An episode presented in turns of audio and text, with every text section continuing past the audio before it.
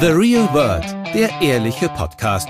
Manchmal habe ich dann so ein halbes Jahr später erkannt, dass ich besser auf mein eigenes Gefühl hätte hören müssen. Es geht um die Liebe. Das mit dem Sparkel, Funkeln, Kribbeln, es kommt nie mehr wieder zurück. Was ist denn das jetzt für eine deprimierende Botschaft? Das Leben und die wirklich wichtigen Fragen des Alltags. Hallo und herzlich willkommen zu einer ganz besonderen Folge von The Real World, dem ehrlichen Podcast. Heute findet sie nämlich statt. Die große Reunion von Nicola und Julia hier bei The Real World. Hallo, ich freue mich so, da bin ich. Endlich sind wir hier wieder zu zweit. Ja. Beziehungsweise natürlich digital verbunden. Ja. Nicola sitzt gerade mit Baby und Hund bei sich zu Hause. Ich sitze mit zwei Laptops und Mikrofon bei mir zu Hause und wir nehmen diese Folge auf. Also es ist fast genauso wie die vergangenen eineinhalb Jahre. Nur ein Detail hat sich geändert. Nicola hat jetzt den Status Mutter. genau.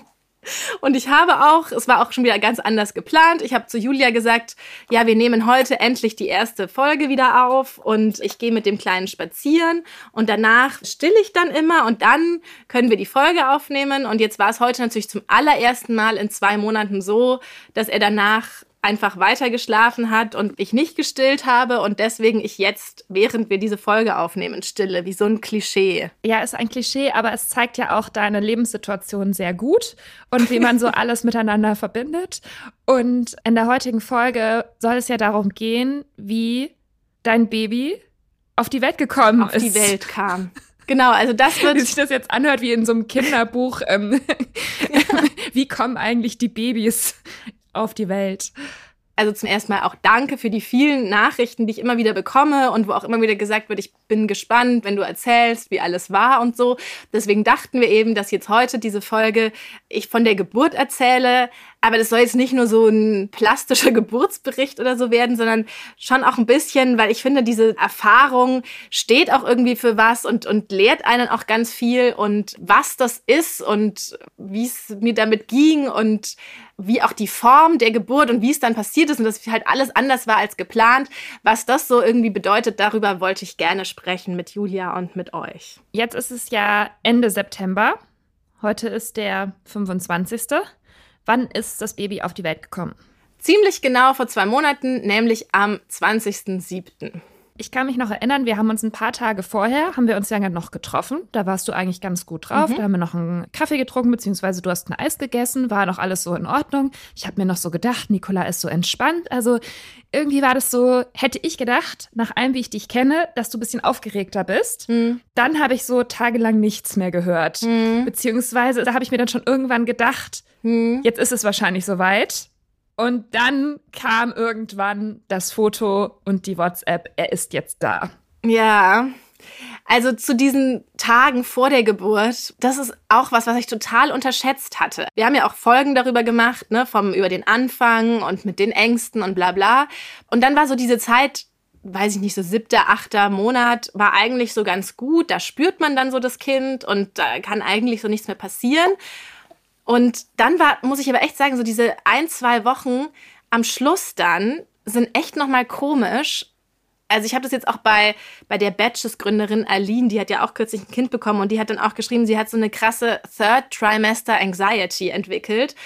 Und das trifft es echt ganz gut. Also ich habe dann am Ende echt wieder so totale Ängste gehabt, so von, mit so Horrorgeschichten, dass das Kind jetzt noch stirbt, dass das irgendwie jetzt nicht mehr versorgt wird, dass so am Ende noch so krasse Sachen passieren.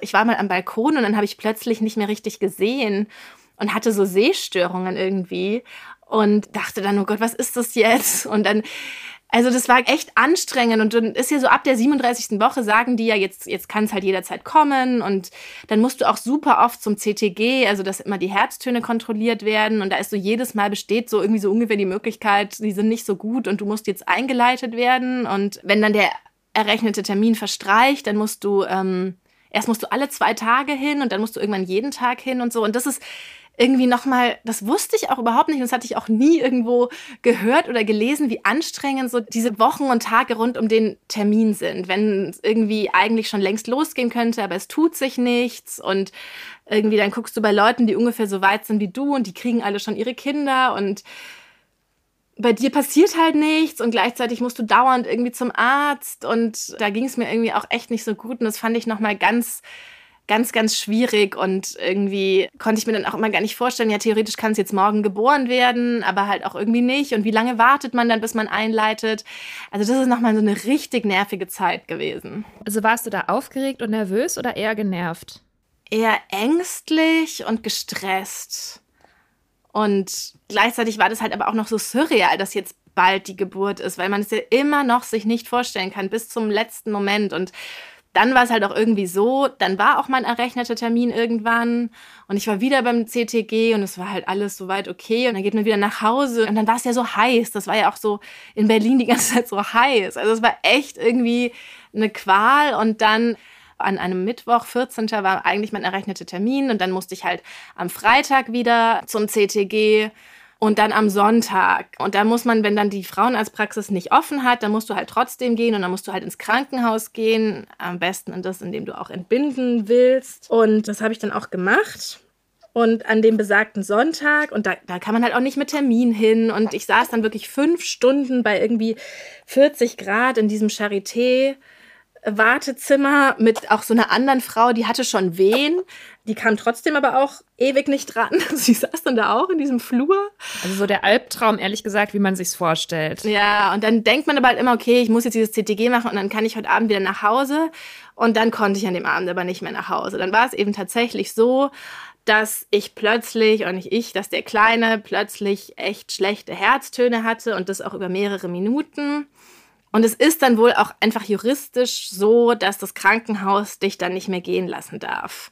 Also, dass es dann heißt, du musst jetzt stationär bleiben. Und es war auch schon wieder so komisch, obwohl ich wusste, dass so die Möglichkeit immer besteht. Es war schon mal während der Schwangerschaft, dass die Herztöne nicht so gut waren und dann hat sich das aber alles wieder gefangen und dann haben die aber gesagt, ja, nach der 37. Woche, dann würde man einleiten.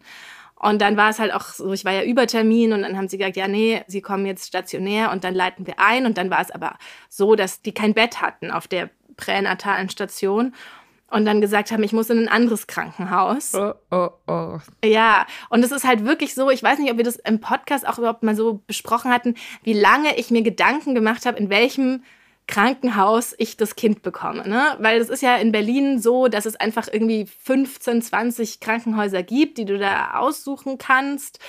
Also nicht so in Nürnberg ist so, gibt so zwei und da musst du in eins von beiden und ne, nimmst halt das, wo noch mehr frei ist. Und hier ist, ne, also und ich hatte ja auch Anmeldetermine in drei Krankenhäusern, habe mich dann nochmal umentschieden, war bei so komischen virtuellen, es war ja alles Corona, Infoabenden auf Facebook, Livestreams, bla bla bla, ja. Habe so Bewertungen auf klinikbewertung.de gelesen Geburtsberichte und habe mir die Instagram-Accounts von den Krankenhäusern angeguckt. So bin also ne, wie wenn man in Urlaub fährt. Es haben dich ja auch immer alle gefragt, und hast du jetzt ein Krankenhaus endlich? Und Nicola immer so, nee, hab mich noch nicht entschieden. ja, also genau, ich habe das halt wirklich so recherchiert, wie wenn ich in Urlaub fahre oder halt noch ja so ungefähr. Und irgendwann hatte ich dann, weil das war ja auch mit den Besuchsregelungen, hatte ich mich dann halt für die Charité in Mitte entschieden, weil es bei denen so war, dass zwar auch nur ein Mensch eine Stunde am Tag zu Besuch kommen darf, aber der Mensch durfte wechseln. Also es war nicht so, dass wenn mich einmal Tim besucht, dann nie mehr meine Mutter mich besuchen darf, sondern jeden Tag durfte ein anderer Mensch für eine Stunde kommen. Und das war dann so ein bisschen das Ausschlaggebende. Mhm. Naja, und dann haben die halt da gesagt, nee, wir sind voll. Die Charité hat ja so mehrere Dependancen und haben mich dann in, in eine andere ge geschickt, ins Virchow-Klinikum. Wovon ich nichts, ich hatte keine einzige Bewertung gelesen. Ich hatte das überhaupt nicht in Betracht gezogen, weil, keine Ahnung warum, weil dann halt Charité war halt für mich dann die, die am nächsten ist, sozusagen die Zweigstelle. Und das war halt ein bisschen weiter weg. Und dann war ich dort und ich wusste nichts davon. Und das ist halt auch schon so eine Sache. Alle sagen jetzt zu dir, plan nicht zu viel oder mal dir nicht zu viel aus. Und bei mir ging es halt schon einfach beim Krankenhaus los. Ich war da noch nie zum CTG gewesen, ich kannte da nichts, ich wusste überhaupt nicht mal, in welchem Stadtteil das eigentlich ist. Und da ging es einfach schon los, dieses große Ding, was so diese Geburt und dieses Kinderhaben dich lernt, du kannst jetzt eigentlich nichts mehr planen und dir passieren einfach Sachen und und du hast es irgendwie nicht mehr in der Hand. Und ich bin ja jemand, der total gerne Sachen unter Kontrolle hat oder weiß, was auf ihn zukommt. Und das war einfach dann schon so, dachte ich, es kann jetzt irgendwie nicht wahr sein. Du konntest dann auch in der Situation wahrscheinlich jetzt nicht mehr googeln, großartig, oder? Nee, es war dann so, die wollten mich dann mit dem Rettungswagen dahin schicken. Und dann habe ich nur gesagt, nein, ich bin doch hier seit fünf Stunden im Wartezimmer. Ich habe noch nichts gegessen, bitte darf mein Mann mich dahin fahren. Und dann haben sie mir das erlaubt und dann sind wir noch schnell zu McDonalds gefahren. Zum Glück, weil es gab dann natürlich auch nur noch eine Scheibe Brot in diesem Krankenhaus zum Essen. Und im Auto haben wir dann noch McDonalds Essen gegessen und dann kam ich ins Krankenhaus und das hatte ich mir halt auch nie so vorgestellt, dass ich vor der Geburt dann stationär im Krankenhaus bin. Was für eine Scheiße und es war so heiß und es war echt irgendwie, ich war so fertig von diesem Tag in diesem Wartezimmer. Ja. Also es war echt so, boah. Und dann hatte ich aber zum Glück dort ein Einzelzimmer bekommen, wofür ich irgendwie bis heute dankbar bin, weil ich weiß überhaupt nicht. Hast aber echt Glück gehabt. Aber ich dachte dann schon, shit, wenn die anderen voll sind, dann wird bei denen jetzt ja auch nicht irgendwie. Also ich muss dann eben auch sagen, es hat sich total gefügt mit diesem Krankenhaus. Von Anfang an war jeder Mensch, mit dem ich da Kontakt hatte, einfach total nett. Und ich habe auch bis jetzt keine Bewertungen mehr im Nachhinein gelesen, weil es bringt halt eh alles nichts und du machst deine Erfahrungen. Es war dann irgendwie gut. Es kommt halt, wie es kommt und dann kannst du Glück und Pech haben und ich hatte dann in dem Fall Glück und da bin ich total dankbar dafür, weil von Anfang an waren die einfach echt alle mega nett und ich habe auch ein Einzelzimmer bekommen und dann lag ich da erstmal und habe wieder CTGs und Herztöne und dann waren die wieder besser. Dann durfte ich schlafen sozusagen. Also dann haben die gesagt, morgen früh leiten wir die Geburt ein. Es spricht so nichts dagegen, das nicht zu machen. Und dann dachte ich auch so, ja, okay, ja, dann habe ich es auch hinter mir. Dann passiert jetzt mal was, weil es hat sich halt auch gar nichts getan, einfach von selbst. Und dann war es halt echt schon spät nachts und ich musste dann ziemlich lange noch an dem CTG eben sein, weil die da schon sehr, sehr aufpassen, dass einfach mhm da so spät nichts mehr passiert und so und habe dann auch eigentlich die ganze Nacht nicht geschlafen und früh um sieben kam dann eine Krankenschwester rein und hat gesagt, ja hier, ich leite jetzt die Geburt ein. Hab ich gesagt, was? Jetzt kann ich noch einmal, die hatten zu mir eigentlich gesagt, jetzt ist noch erst noch Visite und ich spreche mit einem Arzt und dann und dann ist die ganz enttäuscht wieder gegangen und dann kam ein netter Arzt und hat es mir nochmal erklärt, dass halt wir das jetzt machen müssen. Aber da warst du die ganze Zeit alleine dann? Ich war die ganze Zeit allein. Also Tim durfte echt nur mich dort abliefern an der Tür und ist dann gegangen. Und genau, am nächsten Tag war ich dann auch erstmal alleine, habe mit dem Arzt und so weiter. Dann haben sie dieses, also Geburt einleiten kann man mit verschiedenen Mitteln und bei mir wurde das halt mit so einem Gel gemacht, was den Muttermund so signalisieren soll, so ein hormonelles Gel, was so nachahmt, was da eigentlich normalerweise passiert, so dass es eben ausgeschüttet wird und losgeht. Und dann habe ich das bekommen. Am Nachmittag ist dann für eine Stunde meine Mutter gekommen Nee, Tim durfte am Abend noch kurz mit mir aufs Zimmer und musste dann aber gehen. Und dann ist am dem nächsten Tag sozusagen, haben sie ausgemacht, dass dann er meine Mutter herfährt. Und dann habe ich so den Tag über halt so ein bisschen Schmerzen gehabt, aber es ist nicht so krass sofort losgegangen. Und dann, dann habe ich natürlich gegoogelt, Geburt einleiten, wie geht das, was ist das? Und habe halt auch gelesen, es kann Tage dauern und es kann auch nicht funktionieren. Und es kann aber auch einen Wehensturm auslösen. Und ich war halt mit dem Ganzen alleine. Ich lag wirklich immer die Stunden an diesen CTGs und habe diese Sachen in Foren gelesen, wie bei Leuten die, Ge die Geburtseinleitung oh ist. Nein. Aber ich wollte nämlich gerade sagen, eigentlich finde ich das echt also du hast ja gesagt, im Krankenhaus waren alle nett und es war gut, aber es finde ich eigentlich schon krass, dass man dann so ganz auf sich alleine gestellt ist in so einer Situation, wo man ja selber nicht genau weiß, was man jetzt machen soll. Und das ist ja auch bei anderen Sachen, wenn man alleine im Krankenhaus ist, ist ja immer besser, wenn noch irgendwie jemand mit dabei ist, der dann auch mal ja, so einen ablenkt, auch ja. einfach wirklich, weil gerade an diesem CTG, du kannst dich da nicht richtig bewegen, du musst dann liegen und hast immer dieses Geräusch also das ist ja irgendwie so ganz niedlich, weil es sind die Herztöne von deinem Kind, aber es ist irgendwann nach Stunden auch echt so ein bisschen, mhm. du kannst es auch irgendwie nicht mehr hören und die müssen halt auch immer zwischen so einem bestimmten Bereich sein. Also das darf nicht zu langsam sein, aber auch nicht zu schnell. Und dann manchmal war es dann, ja, das ist zu äh, stabil, wir brauchen ein bisschen mehr ein munteres CTG. Dann habe ich immer geguckt, geht's jetzt mal hoch, geht's jetzt mal runter, aber es darf nicht zu lange runtergehen. Und das war, also da wurde man wirklich ganz blöd. Ähm, immer auf dieses Ding zu starren. Dann habe ich immer gegoogelt, wie sollen die Werte sein. Also da kommt jetzt ja auch nicht dauernd jemand und sagt zu dir, wie gerade dein CTG ist. Also das war echt so ein bisschen krass und die eine Stunde geht halt auch echt schnell vorbei, ne? Und du bist ja seit sieben wach und so ein Tag ist da schon lang und ja, dann war ich da und dann passierte halt auch nichts. Also es ging keine Wehen großartig los, außer dass sich halt so alles sich unangenehm angefühlt hat und dann am Abend war es auch wieder irgendwann so, dass irgendwer kam und gesagt hat, oh nee, das CTG gefällt uns nicht so gut wir machen jetzt mal noch eins, essen Sie mal nichts, weil vielleicht müssen wir heute Abend noch einen Kaiserschnitt machen. Und dann, dachte, uh, und dann hatte ich schon wieder Hunger und dann durfte ich aber nichts essen und dann war ich wieder am CTG und dann war das aber wieder besser. Und dann, guck mal, jetzt ist das Baby. Oh. Moment. Oh, Schatzipu. Ja, also er ist ja wohl der Stargast, oder? Also. Genau. Genau, dann musste ich wieder abwarten, ob jetzt heute Abend noch ein Kaiserschnitt passiert. Mit Kaiserschnitt hatte ich mich halt noch gar nicht irgendwie befasst. So. Und dann fing ich an zu googeln, ja, Kaiserschnitt. Oh nein, Nicola. Was ist das eigentlich? Also was, wie, so, weißt du, keine Ahnung. Ja, und dann hieß es aber, nee, das CTG ist wieder okay, doch kein Kaiserschnitt, aber wir machen jetzt auch nicht weiter mit dem Einleiten sie sollen jetzt mal schlafen die Nacht und dann sehen wir morgen weiter. Und ich war halt auch echt so krass müde, weil ich die ganze Nacht vorher nicht geschlafen habe, weil es alles so anstrengend war und dachte, okay, gerne, ich habe hier mein Einzelzimmer und dann schlafe ich jetzt halt mal. Mhm. Und dann wollte ich gerade, hatte ich geduscht und habe mir noch ein Buch genommen und wollte gerade mich hinlegen und mich ein bisschen, ein bisschen lesen, ein Buch, um mich abzulenken.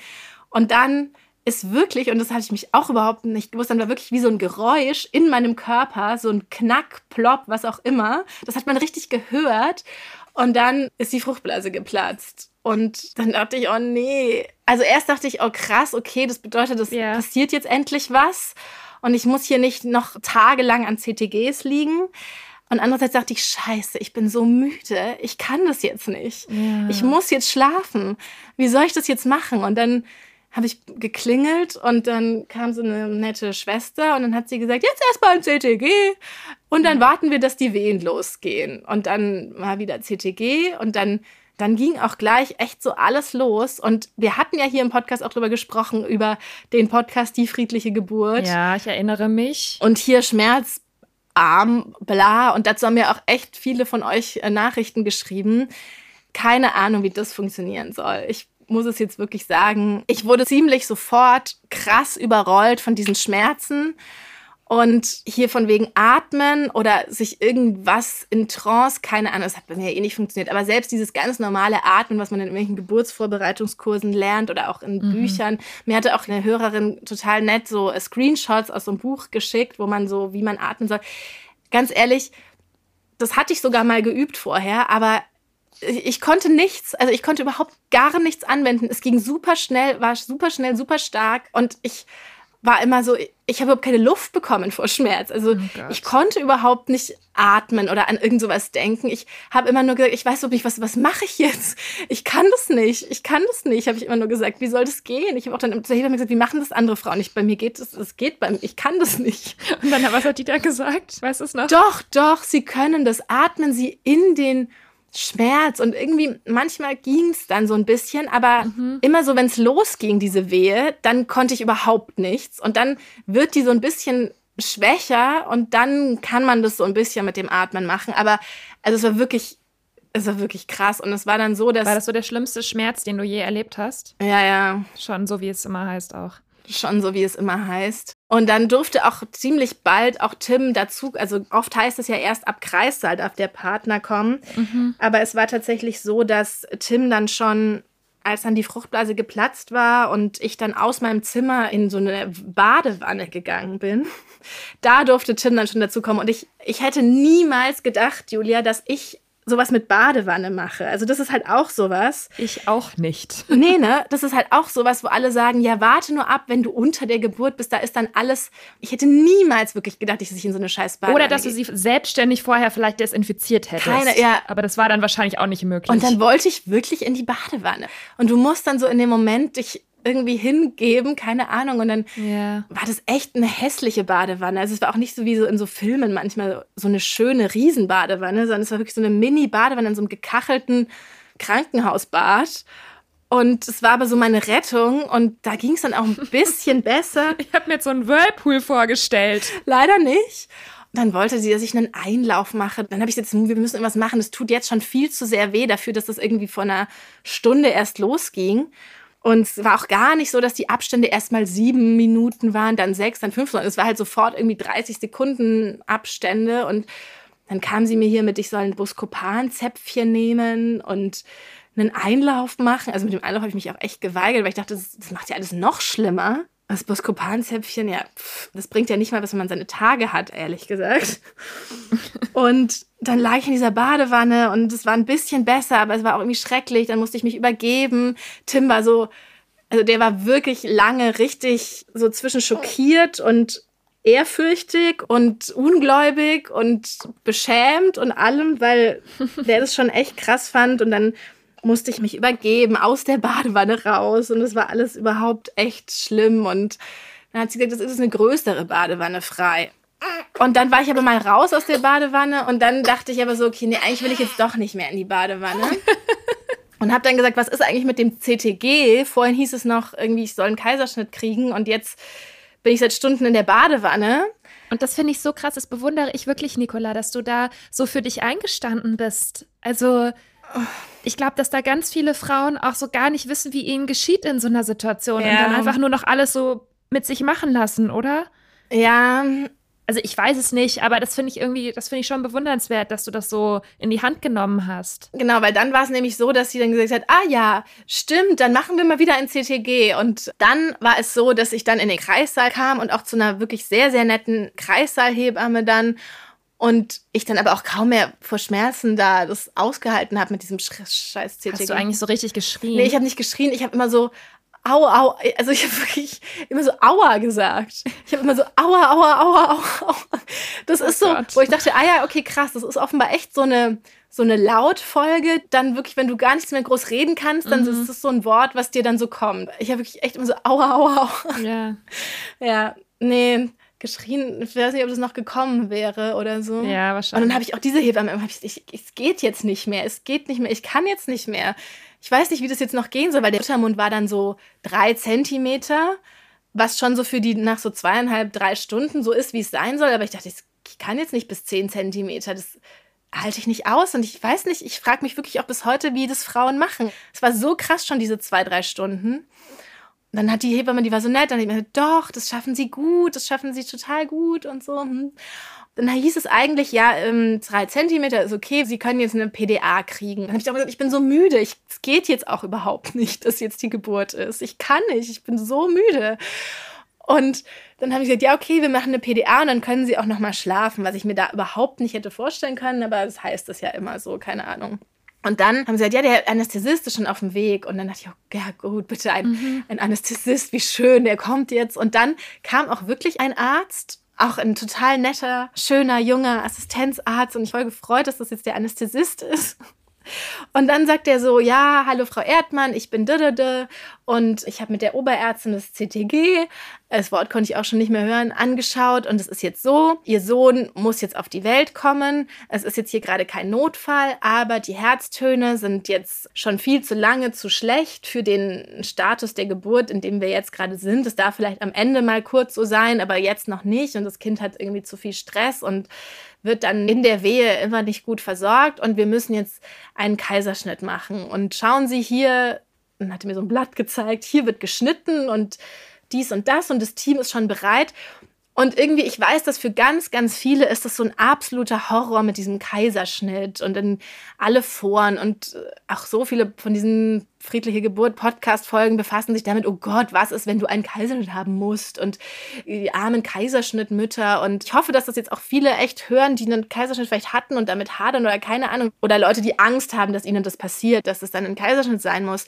Für mich war das in dem Moment so, dass ich das Gefühl hatte, okay, krass, so eine Oberärztin sitzt irgendwo und sieht mein CTG und dieser Arzt auch und die reden dann darüber und machen sich Gedanken und kommen dann und intervenieren und irgendwie erklären mir das und sagen aber so, wir müssen jetzt so das tun, was das Beste für ihr Kind ist. Und ich fand es irgendwie in dem Moment total gut. Also es war dann so, dass ich dachte, ja, also wenn ihr das sagt, dann ist auch ganz egal, was ich will oder was ich vielleicht vorher dachte oder so. Natürlich machen wir dann jetzt einen Kaiserschnitt und dann freue ich mich jetzt auch, dass das jetzt auch sozusagen dem Kind den Stress nehmen. Und ich weiß, auch manchmal will man das dann noch probieren oder will das dann noch versuchen und gucken, was geht dann noch und so. Aber ich habe wirklich auch keine einzige Sekunde mit dem diskutiert oder irgendwas. Ich habe sofort gesagt, ja, natürlich. Mhm. So, wenn, wenn sie das sagen. Und ich muss aber auch sagen, auch da hatte ich wieder echt Glück, weil der so weder so mir Angst gemacht hat, was auch echt krass ist, weil ich ja der größte Hypochonder bin. Und ich habe dann am Nachhinein wirklich auch gelesen, es war ein pathologisches CTG. Es gibt da so verschiedene Stufen von irgendwie suspekt bis pathologisch. Und pathologisch ist dann schon so das, wo auch wirklich man sagt, man muss einen Kaiserschnitt machen. Aber ich hatte gar keine Sorge oder Angst, was auch schon eine Kunst ist von einem Arzt, glaube ich, dass man so denkt, ja, okay, wir haben jetzt noch Zeit, aber wir sollten das jetzt machen. Und also ich glaube, dass man das auch ganz anders hätte erleben können und wie wichtig das ist, wie so Leute mit einem reden und wie man so ernst genommen wird, auch noch in diesem, wo man eigentlich in so einem Ausnahmezustand ist. Ich glaube, da neigen halt auch viele dazu, das dann einfach so zu sozusagen, ja, wir müssen jetzt schnell einen Kaiserschnitt machen und die Frau, die ist eh, also so, ja, wir machen jetzt, weißt du, weil man ja eigentlich so vermeintlich gar nicht mehr richtig reden kann, aber die haben mich trotzdem immer noch so wahrgenommen und ernst genommen und mit mir gesprochen.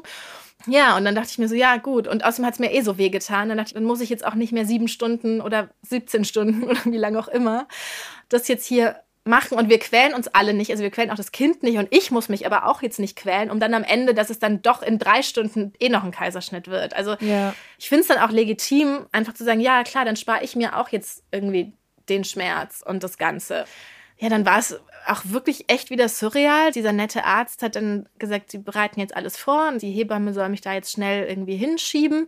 Dann saß ich plötzlich, weißt du, so von, gerade habe ich noch mein Buch über die Flucht aus Preußen irgendwie lesen wollen. Und plötzlich sitze ich in so einem OP-Saal und ich habe schon mit den Wehen, weil die so schmerzhaft waren, hat so mein Körper total gezittert und ich habe dann auch wirklich nicht mehr aufgehört zu zittern. Das war ein bisschen blöd saß dann auf diesem Tisch und hatte aber immer noch Wehen. Und dann habe ich aber gesagt, aber ich kann jetzt hier nicht so lange sitzen und diese krassen Wehen haben. Und dann haben sie mir ein, so ein Mittel gegeben, dann hatte ich plötzlich keine Wehen mehr. Und dann saß ich da, ich habe dann so auf die Uhr geguckt, es war 2.22 Uhr. Und dann war das so ganz komisch, aber irgendwie auch dann total schön. Und weil dann haben sie Aber das war jetzt, warte mal, das war jetzt dann tagsüber. Nee, das war nachts. Das war dann jetzt nachts. Okay. Weil ich wollte doch ins Bett gehen. Ah, ja, genau, genau, okay. Ja.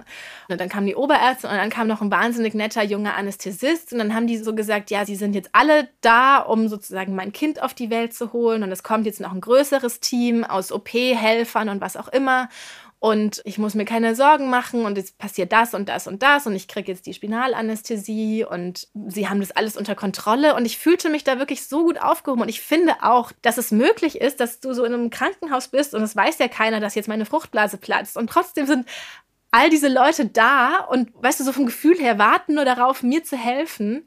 Ja. Alle, die so mit ihrem Kaiserschnitt oder das schlimm finden, ich bin so dankbar dafür, dass es diese Krankenhäuser, dass es so ist, dass die einfach da sind und du machst ja einen Kaiserschnitt, dann ist ja irgendwas, ne? Also der muss dann halt gemacht werden, weil, warum auch immer.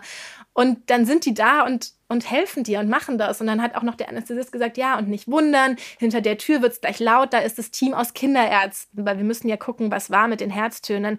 Die machen sich jetzt auch schon bereit. Und das das fand ich, das war so einer der schönsten Momente. dass ich dachte, oh krass, ein Team aus Kinderärzten macht sich jetzt bereit, um gleich mein Kind zu versorgen. Und weiß ich nicht. Also vielleicht liegt es auch an mir, dass ich ja auch so so Ärzten auch. Aber das musst du vielleicht dann auch mal in die vertrauen. Foren schreiben, weißt du, wo du da ja. selber jetzt geguckt hast. Ja, ja. Ja, ich habe auch. Also und dann, das musst du dann in die Foren schreiben und dann überall den Link zu dem Podcast hin posten. Stimmt, das muss man, genau. Da können wir ganz neue Zielgruppen erschließen. Das mache ich jetzt ernst. Und irgendwie, das hat mich so beruhigt und das fand ich alles so schön und dass das hier so funktioniert. Das klingt so profan, weil ja, dann natürlich sind Ärzte nachts im Krankenhaus da, aber weiß ich nicht. Also für mich war das so, dass ich dachte, ja, perfekt, so soll das jetzt sein und so machen wir das jetzt alles. Und ähm, leider ist dann noch eine Komplikation aufgetreten. Dann hat der sehr, sehr nette Anästhesist. Ich habe ja so gezittert und diese Spinalanästhesie, ich wurde dann echt so ein bisschen festgeschnallt an diesem OP-Tisch und dann testet er immer, ob du noch was spürst. Und dann habe ich halt leider noch ziemlich an zwei Stellen immer noch was gespürt. Und dann meinte er, kam er irgendwann so und hat gesagt, es tut mir so unendlich leid. Er glaubt, er hat das nur vier Fünftel richtig gesetzt und es ist noch irgendwie ein Quadrant auf meinem Bauch, keine Ahnung, der nicht richtig betäubt ist und weil wir ja dieses pathologische CTG haben, müssen wir jetzt eine Vollnarkose machen. Und das war so der Moment, wo ich dachte, nee, scheiße, hört mal, ich mache jetzt hier schon so viele spontane Sachen mit, die anders geplant waren. Bitte jetzt nicht noch eine Vollnarkose, weil da ne, ist dir danach schlecht, du bist erstmal richtig weg. Dann fühlt sich das halt also viel mehr nach richtiger, krasser OP an und so. Das wollte ich eigentlich wirklich vermeiden. Und dann habe ich gesagt, bitte können wir nicht einfach nochmal nachspritzen und so. Und dann haben sie sich zusammengetan mit der Oberärztin und dann kam der andere nette, schöne Arzt wieder und hat mir dann so erklärt, dass die jetzt besprechen, weil durch dieses Venenstoppmittel waren die Herztöne halt auch wieder gut, weil die waren ja nur unter den Wehen immer so schlecht. Und dann meinte er, ähm, die besprechen das jetzt, ob wir noch Zeit haben, noch eine PDA draufzusetzen. Und er glaubt, es würde aber gehen. Und sie sind ja hier sehr auf Sicherheit bedacht. Aber wenn die Oberärztin das jetzt so und so entscheidet, dann kann ich mich auch darauf verlassen, dass das jetzt nicht auf Risiko ist, sondern dass das dann auch gut funktionieren wird. Und dann kam die Oberärztin, hat mir das auch nochmal erklärt. Also keine Ahnung, ob die besonders gut geschult waren, weil man ja immer so viel hört, dass solche Entscheidungen oft so schnell getroffen werden. Und in dem Fall, und da bin ich, wie gesagt, so dankbar dafür, so gut funktioniert. Und dann haben sie eben gesagt, ja, okay, die Herztöne sind gut wenn ich keine Wehen habe, wir machen jetzt nochmal eine PDA obendrauf und dann müsste das gehen. Und dann mhm. dachte ich mir auch, ja gut, umso besser, dann spüre ich auf keinen Fall irgendwas. Und dann war es halt auch wirklich so, dass ich bis zum Schlüsselbein war alles taub und ich habe meine Hände nicht mehr gespürt und, und so. Aber es war mir dann irgendwie so, äh, alles egal. Und dann durfte irgendwann Tim reinkommen und der saß dann auf der einen Seite von mir und der nette Anästhesist saß auf der anderen Seite und hat, Tim hat meine eine der Hand. Der nette, schöne Anästhesist meinst du? Ja, ja, die waren beide auch wirklich sehr smart und schön. Und genau, Tim hat meine eine Hand gehalten und der Anästhesist hat meine andere Hand gehalten. Und ich habe mich total gut aufgehoben gefühlt. Und wirklich, das kann auch echt eine sehr schöne Erfahrung sein. Und auch so ein Kaiserschnitt. Und ja. Ja, und dann haben sie gesagt, man holt den da jetzt raus. Und also die OP hat der andere Arzt gemacht und ähm, mit der Oberärztin zusammen. Und dann haben sie gesagt, machen Sie das Tuch kurz runter und zeigen ihn mir, aber ich kann ihn eben nicht gleich bekommen, weil man halt gucken muss, was war da jetzt los. Und er dann ja zu dem Team von den Kinderärzten kommt. Und aber auch das war dann irgendwie okay für mich. Wie lange dauert denn sowas dann? Also ach so 10, 15 Minuten. Also, okay. Oder also es kam mir also mir kam es vor wie ganz ganz kurz irgendwie und es ist wirklich auch so krass, ich habe mir überhaupt keine Sorgen gemacht die ganze Zeit, was auch so untypisch für mich ist. Also ja, dann haben sie ihn rausgeholt und ich habe ihn gesehen und dann hat er auch eigentlich gleich geschrien. Ich wusste auch irgendwie immer so, es ist alles gut. Und dann hat er nur gesagt, oh ja, der Kleine hat äh, hier ganz schön straff eine ganz schön dicke Nabelschnur zweimal um den Hals.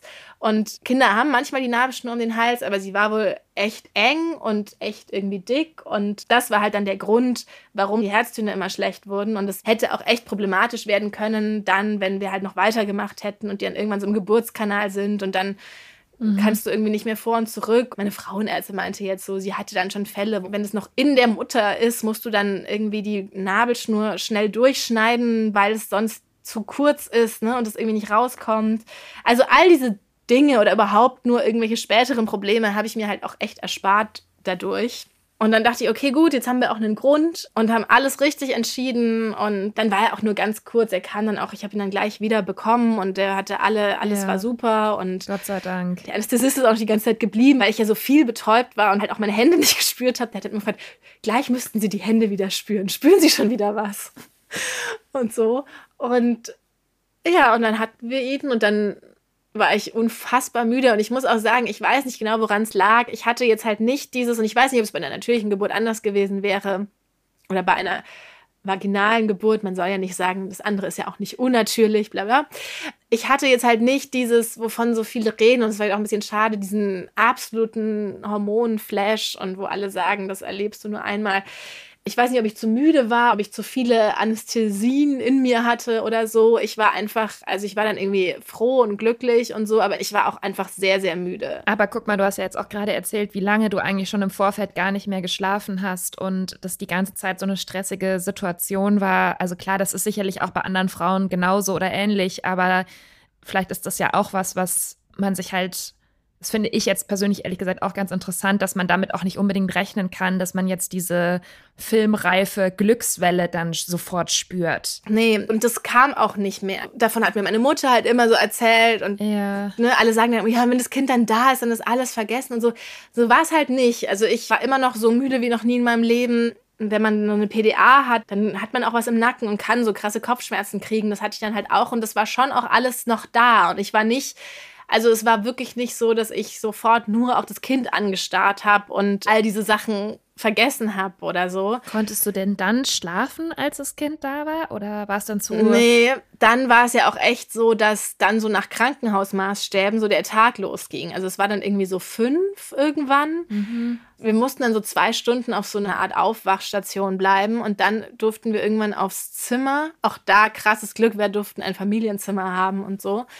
Und dann kamen irgendwelche Putzkommandos, dann kam das Frühstück, dann kam eine Ärztin, dann es kamen so unendlich viele Leute an diesen in diesen ersten Stunden, dass man überhaupt nicht schlafen konnte. Ich hatte ja auch mal überlegt, ne, ähm, eine ambulante Geburt und dann schon mit meiner Hebamme besprochen, dass die dann kommen kann. Das war natürlich, wenn du einen Kaiserschnitt hast, kannst du natürlich nicht nach Hause. Deswegen nee, das hat gar nicht funktioniert mit Schlafen. Mhm. Man weiß auch eigentlich gar nicht, wie viel Uhr und so es ist. Und ich habe da so Fotos und ich sehe so krass müde aus. Ja, das war so mein, tatsächlich muss ich sagen, mein Hauptgefühl. Also ich war müde und nicht overwhelmed oder so, sondern einfach nur echt unfassbar müde. Ich habe ja die Geschichte schon mal gehört. Das müssen wir vielleicht an dieser Stelle mal sagen. Aber irgendwie finde ich es jetzt also jetzt konnte ich mich gerade noch mal mehr so drauf konzentrieren irgendwie, muss ich sagen. Und es ist schon interessant. Ja, ich muss auch sagen, dass mit diesem, dieser Glückshormonflash, der kam auch nicht mehr. Also es ist so, dass ich auch am Anfang diese Zeit und dann das Krankenhaus und du bist die ganze Zeit, und das ist ja auch schon eine, eine richtige Bauchoperation einfach. Auch wenn das sich immer irgendwie nicht so anfühlt, weil du keine Vollnarkose hattest und weil du ja auch nicht krank warst und so, ja. ist es ja schon eine richtige, also ne, es wird durch alle Schichten deines Bauches geschnitten. Und weiß ich nicht, es war dann bei mir irgendwie so, dass halt auch so erstmal so körperlich, so dann tut dir die Narbe weh, dann ist es mit dem Stillen tut unfassbar weh. Du bist so krass erschöpft. Ich hatte gar keine richtige Kapazität. Ich habe dann immer auch ihn gestillt und ich fand ihn auch süß und so, ne? Aber das ist echt erst hat sich so alles so entwickelt. Also ich hatte gar nicht so viel Kapazität um mich so darum zu kümmern, wie sieht er eigentlich aus oder wie ist es eigentlich ähm, jetzt? Oder manchmal haben mich dann Leute gefragt, oh, jetzt bist du Mutter, wie fühlt sich das an? Das konnte ich alles überhaupt nicht. Man wird erstmal wie so zurückgeworfen auf seinen eigenen Körper und muss damit erstmal klarkommen und es ist viel zu viel eigentlich dann noch dieses, dass da jetzt noch ein Kind jetzt auch ist. Ne, es war wie so, da ist jetzt ein Kind und um das kümmere ich mich jetzt. Mhm. Aber was hat es jetzt eigentlich mit mir zu tun? Ich muss jetzt eigentlich erstmal schlafen, um klarzukommen. Also so war das bei mir. Ich weiß, bei vielen ist es anders, aber ich, also auch bei allen, die das auch, also vielleicht können es ja auch irgendwie Leute beruhigen. Also ich habe es natürlich auch irgendwie irgendwann mal gegoogelt und war dann auch immer beruhigt, wenn ich gelesen habe, ja, bei mir kam das dann so, wenn er mich das erste Mal anlacht und so. Und so ist es auch. Und erstmal konnte ich gar nicht groß das alles so, so, so, vor allem auch noch im Krankenhaus, ne, das alles so realisieren und fühlen und wie auch immer. Ja, so war das bei mir.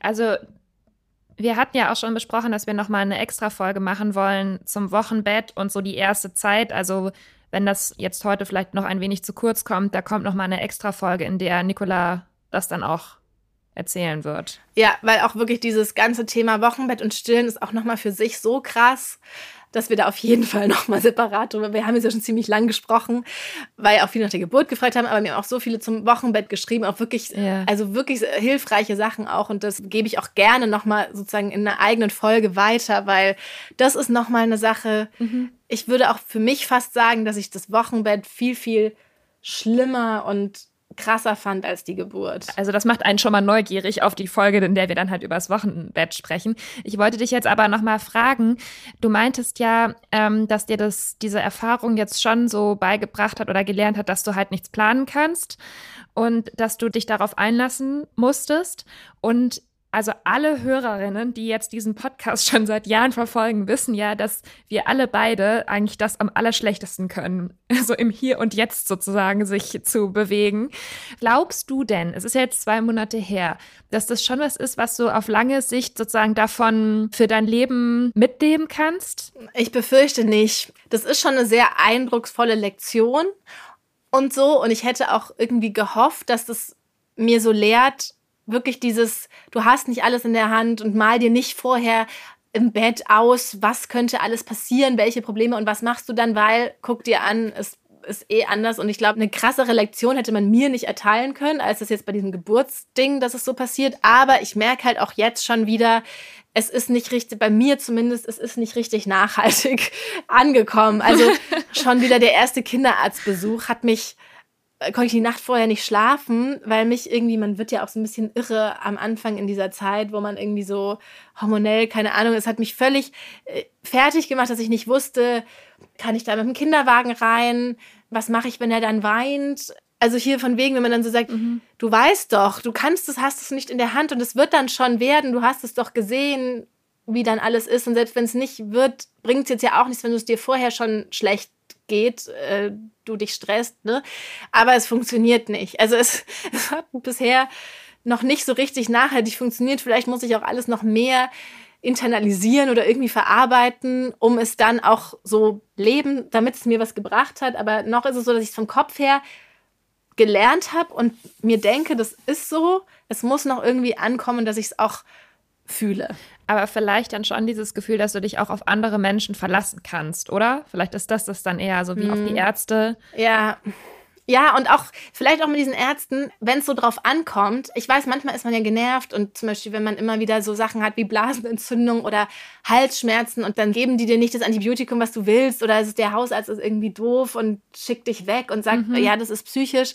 So, ja, da passieren manchmal echt nervige, doofe Sachen, aber ich glaube, so wenn es drauf ankommt, dann haben wir hier schon ein ganz gutes ein ganz gutes System. Also auch. Ja, finde ich auch. Ne, ich hatte ja auch schon mal vorher im Juni und so auch schon mal schlechtere CTGs und da ist dann eigentlich auch wirklich, da musst du dann auch nicht lange warten. Also so, ne, wenn dann irgendwas ist, dann ist ja eigentlich auch gut zu wissen. So, wenn du lange keinen Termin bekommst, dann hast du halt auch nichts Schlimmes. Dann ist das vielleicht nervig, aber so, wenn irgendwas ist, dann ist da schon jemand und kümmert sich und dann wird es schon. Und äh, gerade rund um dieses Geburtding sind die wirklich ja auch sehr.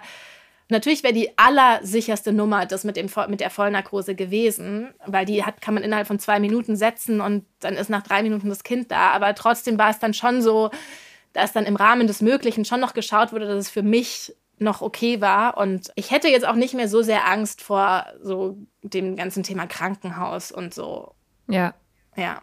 Das finde ich total gut, weil, also wie viele Horrorberichte gerade aus Berlin wir zum Thema Geburt ja schon in, in der Vergangenheit auch immer mal gelesen haben oder uns untergekommen sind. Ich glaube, du wahrscheinlich noch mehr als ich. Aber also das war ja schon so, ne, auch ganz früher, als, als du noch gar nicht schwanger warst, haben wir ja immer gesagt, ja, also wenn man ein Kind bekommt irgendwann mal, dann nicht in Berlin und so, weil man so, so eine Angst davor hatte. Und deswegen finde ich das total beruhigend, jetzt auch mal zu hören, dass, wie du es schon gesagt hast, dass einfach auch so ein Kaiserschnitt ruhig und geordnet einigermaßen ablaufen kann und das jetzt nicht das Allerschlimmste auf der Welt ist, was einem passieren kann, sondern dass man einfach dann froh ist, dass es dem Kind gut geht, oder? Ganz genau, ja. Und ich habe oft das Gefühl, dass es für viele wirklich so, die denken so, das ist das Allerschlimmste, was ihnen passieren kann mit diesem Kaiserschnitt. Aber ist es nicht. Ja, also was willst du denn dann machen? Das viel schlimmer wäre doch, wenn mit dem Kind irgendwas ist, oder? Eben. Und am Ende genau ist ja dieses Ding, dass du gesund bist und dass das Kind gesund ist. Und wenn das der Weg dorthin ist, dann ist es doch ein sehr guter Weg. Also ich bin auf jeden Fall froh, dass das alles gut geklappt hat. dass wir jetzt wieder den Podcast ja. aufnehmen. Wie schön ist das, dass wir jetzt wieder das heute mal geschafft haben. Ich habe mich schon die ganzen Tage so gefreut, dass es jetzt endlich wieder soweit ist. Ich muss sagen, im Wochenbett, als es mir wirklich auch ja. manchmal so schlecht ging, habe ich mir immer gedacht, boah, ich kann mir überhaupt nicht vorstellen, dass irgendwann der Tag kommt, wo es mir gut genug geht und wo das alles lang genug her ist ja. und wo es auch irgendwie möglich ist, dass das Kind mal in einem anderen Zimmer ist als ich und alles und wir dann diese Folge aufnehmen. Also ich habe da wirklich schon seit Wochen diesen Tag antizipiert und dachte, oh, wenn dieser Tag endlich mal gekommen ist, dann dann ist es so schön. Weißt du eigentlich noch, dass du doch ähm, ursprünglich mal im August eine Hochzeit als Traurednerin äh, bestreiten wolltest? Das weiß ich, weil ich das ja auch tatsächlich noch im August sozusagen an jemand anderen übergeben habe. Und ich hatte die Rede ja schon geschrieben und habe die dann der meiner Vertretung geschickt und alles und ähm, dachte mir auch, ja, das musste. Warum hat mhm. mir das, also ja, Schwachsinn, geht natürlich nicht. Naja, aber jetzt habe ich so den Eindruck, also du kommst mir genauso vor wie immer und ich glaube, gut. Ihr könnt, dann die große Angst war ja auch immer, dass das Gehirn sich verändert. Also da habe ich wirklich den Eindruck, dass das nicht passiert ist. Und ich freue mich, wenn wir bald wieder zusammen aufnehmen und noch über ganz viele weitere Themen hoffentlich sprechen. Genau, also keine Sorge auch an alle Hörerinnen. Also ich wollte jetzt natürlich dieses Thema bearbeiten und will auch über dieses Wochenbett- und Stillthema reden. Auch, wie gesagt, weil mir ja auch viele geschrieben haben. Aber natürlich, wir können auch mal schauen, ob wir dazwischen jetzt auch noch mal erstmal andere Themen machen oder wie auch immer. Es wird jetzt hier kein Baby Mutter-Podcast. Ja. Wenn auch natürlich ich vielleicht eines ein oder andere äh, Thema hier einfließen lassen werde. Ja, so wie mit allen wichtigen Lebensereignissen, die uns ähm, widerfahren, so ist es damit einfach auch. Genau. Ich würde sagen, das war's für heute, oder? Erstmal für den Wiedereinstieg. Ja, ich habe eigentlich, ich habe nichts mehr zu sagen. Schreibt uns gerne zu dieser Folge wie immer at The Real World Podcast auf Instagram als Kommentar, als Direktnachricht, als Bewertung bei iTunes. Abonniert den Podcast überall und wir freuen uns, wenn ihr wieder einschaltet. Ja, das tun wir. Bis dann. Tschüss. Das war The Real World, der ehrliche Podcast. Jeden Sonntag neu. Mehr Folgen gibt es auf allen Podcast-Plattformen und mehr von Julia und Nicola findet ihr auf Instagram unter at The Real World Podcast.